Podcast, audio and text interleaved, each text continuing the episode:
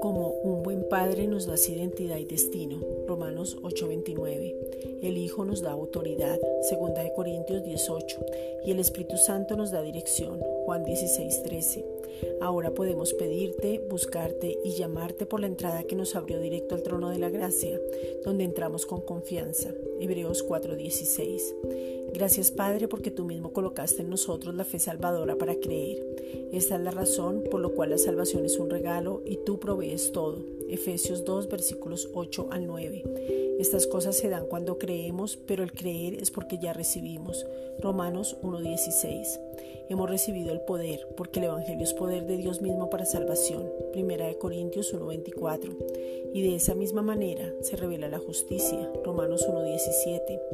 El Padre nos responde porque Él mismo envió a su Hijo por amor a cada uno de nosotros. Juan 3:16. Y nos va a dar revelación de la paternidad. El Padre nos dio la gracia, porque la gracia es una persona que se llama Jesucristo. Juan 1:17. Nos suple todo lo que nos falta. Filipenses 4:19. Nos da lo que necesitamos. Salmos 34:10. Nos sostiene.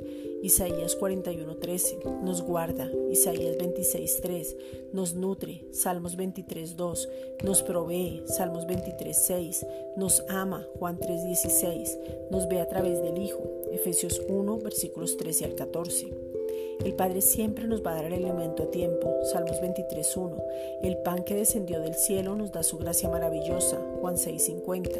Él es la verdad, Juan 14.6. La vida, la fe, Hebreos 12.2, la libertad, Juan 8.32. Podemos deleitarnos en Él y comer todo el tiempo porque Cristo es la palabra misma, Juan 6.58. Estamos en esa gracia, o sea, en Jesucristo mismo, y la gracia descansa en la verdad, Salmos 85.10. Descansamos en lo que Cristo ya hizo, Juan 19.30 no son nuestras obras, no son los sacrificios, es el creer que nos da la entrada a esta gracia maravillosa en Cristo, donde ya está la obra completa. Hebreos 9:28. Todo fue consumado, terminado, acabado en su totalidad. Juan 19:30. Gracias Padre. Thank you.